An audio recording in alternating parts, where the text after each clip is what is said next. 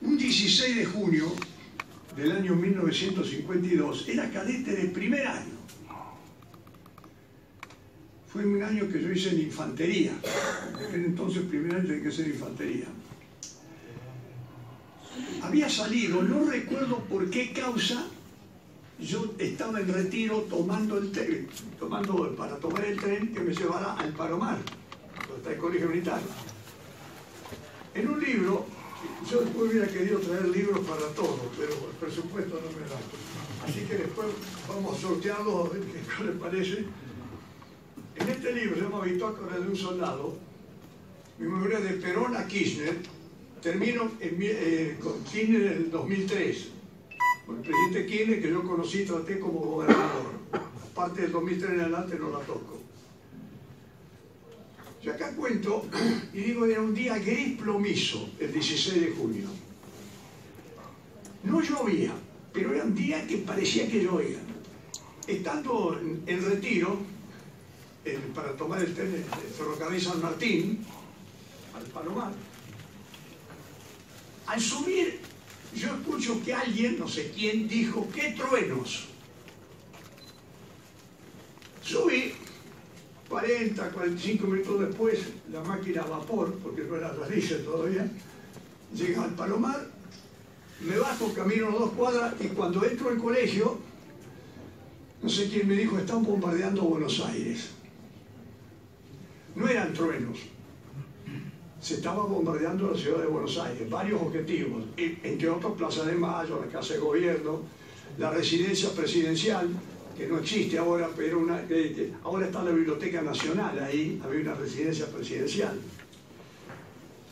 Esa madrugada del día siguiente, 17, la bate, perdón, les estoy contando del 52, pasé al 55, en el 52 yo era cadete de primer año, en el 52, y me impactaron dos cosas. 17 años tenía, pero cumplo el 13 de junio, día San Antonio, por si se acuerdan, este, había cumplido 18, había tenido que enrolar la libreta de enrolamiento, cuando cumplía 18 un sábado 26 de julio de 1952 muere Eva Perón. Y las circunstancias llevaron que yo tuve que hacer dos guardias en el velatorio de Eva Perón. Que no es como a veces dicen en la CGT, no. El velatorio fue lo que era entonces el, Consejo Deliberante de la ciudad, que creo que ahora es legislatura. Ahí se la veló. Yo estuve al pie del cajón este primer año, el último día, la última noche, o las dos últimas noches, la última noche segura, a ella la llevan al Congreso Nacional. Por eso el sepelio, el cortejo sale del Congreso por toda la Avenida de Mayo. Pero el atorio, que duró como nueve, diez días, fue... Eso me impactó mucho. Cuatro años después, ya no era un joven cadete, era el último año, había elegido el arma de artillería, y es lo que le, le contaba el 16 de junio que yo estaba en retiro. En la madrugada del 17, la batería de artillería del colegio viene a la costanera sur. Ocupó una posición, porque decía que el acorazado Rivadavia de la Armada iba a bombardear Buenos Aires, cosa que, no ocurrió. Pude ver la ciudad bombardeada. Pude ver la ciudad bombardeada, varios objetivos. Uno de ellos, obviamente, era Plaza de Mayo, lo que ahora creo el Ministerio de Bienestar Social, la propia Casa Rosada, un trolebús que le había caído una bomba, le habían muerto todos, que estaba incendiado, que me hacía acordar a las escenas que todos vemos por televisión o en el cine de la, ciudades bombardeadas de la Segunda Guerra Mundial. Armas de la patria. Ataque lo consumaron máquinas y pilotos de la aviación naval y de la Fuerza Aérea Argentina. Esos hombres que bombardearon al pueblo inerme no tienen nada que ver con la valentía de nuestros pilotos de la Fuerza Aérea, la valentía de nuestros pilotos de la aviación naval que combatieron en Malvinas. Nada que ver. Pero eso se dio. ¿Qué odio existía entre nosotros? Y el probable... Y lo curioso es que todavía estamos hablando de una grieta que no hemos superado, ¿no? Estoy hablando del 55. Eh, me recibí, fui destinado a Payata, no les quiero contar mi historia, sino los acontecimientos.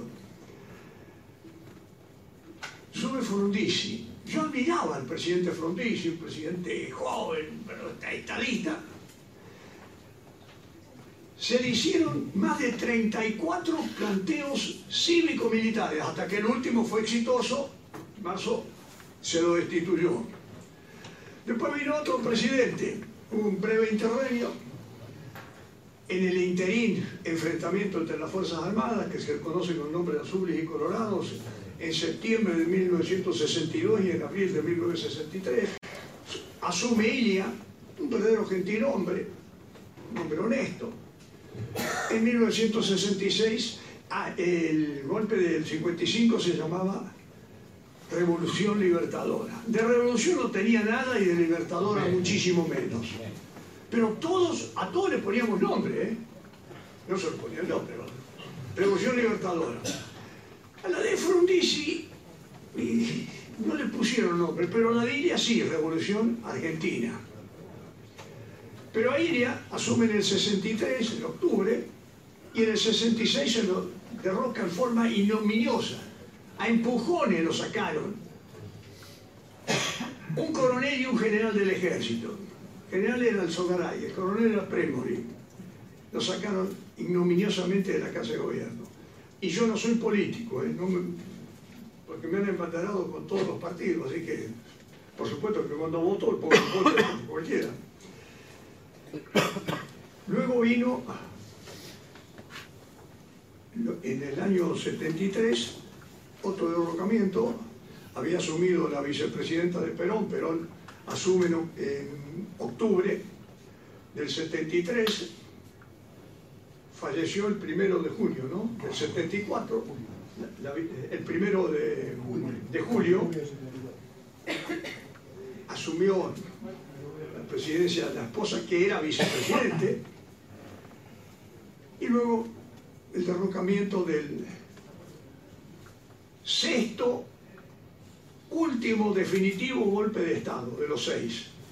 Pero de esos seis, con excepción del 30 y 43, los cuatro, 55, 62, 66, 76, me tocó una vivencia, uno como cadete, otro como teniente, otro como teniente primero, y el último yo era mayor, no estaba acá.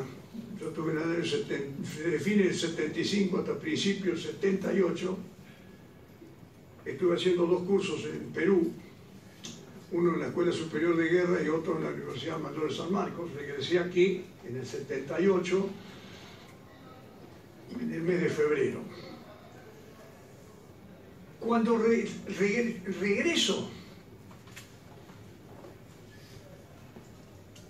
viajé todo, volví en auto, manejando con mi familia. Una locura, de Lima hasta acá, 10, 11 etapas en el desierto Atacama, pero bueno, me fue bien, no, no fue bien. Pasamos por Chile en enero del 78. No tanto no tuvimos ningún problema. Ese es el año que usted se ha dirigido muy bien en esto. Pero ahí tomamos conciencia todos.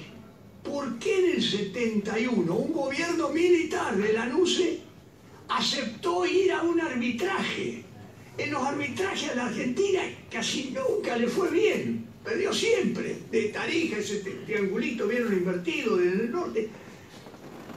Pero bueno, en el 71 un gobierno militar firmó el arbitraje. ¿Y quién era el árbitro? Su graciosa majestad, que todavía está.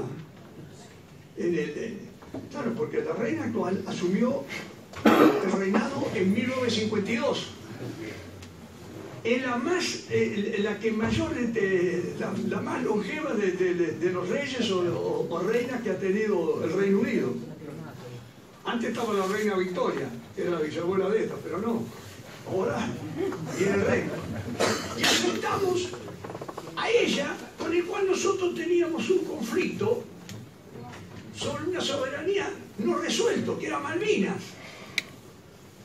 71, y como me dijo, tantos años después, en el 77 ya, ya se veía que, que, la cosa no venía bien. Pero les quiero contar, les quiero contar algunas cosas. Fíjense, fueron dos gobiernos militares, uno que firmó el arbitraje y el otro que cuando el fallo, previsiblemente, por lo que voy a contar, fue malo, dice no lo reconozco. Eso es un disparate porque internacionalmente quedamos expuestos. Pero el que era entonces presidente, un hombre, en mi opinión, débil de carácter, bastante pusilánime, no se imponía, no mandaba, estoy hablando del general Videla, comete otro error terrible, terrible. Manda a un almirante, almirante o vicealmirante creo que era, Torti de apellido, que se conoce como la misión Torti, donde va a Chile y le dice a Pinochet, vea, Lennox, Picton, Nueva, todas las islas no tenemos problema, pero yo quiero mantener el principio bioceánico, deme, deme aunque sea una roca para apoyarme en el principio bioceánico que sea Atlántico y Pacífico. ¿Qué hizo el tesoro de Pinochet? Mandó eso a los árbitros. Es decir, si los argentinos me dicen acá que, que las islas, todas para nosotros, con tal que le dé una roca, como listo, fue otro de los argumentos a favor de Chile que se lo dimos nosotros. Esa es la misión Tolkien.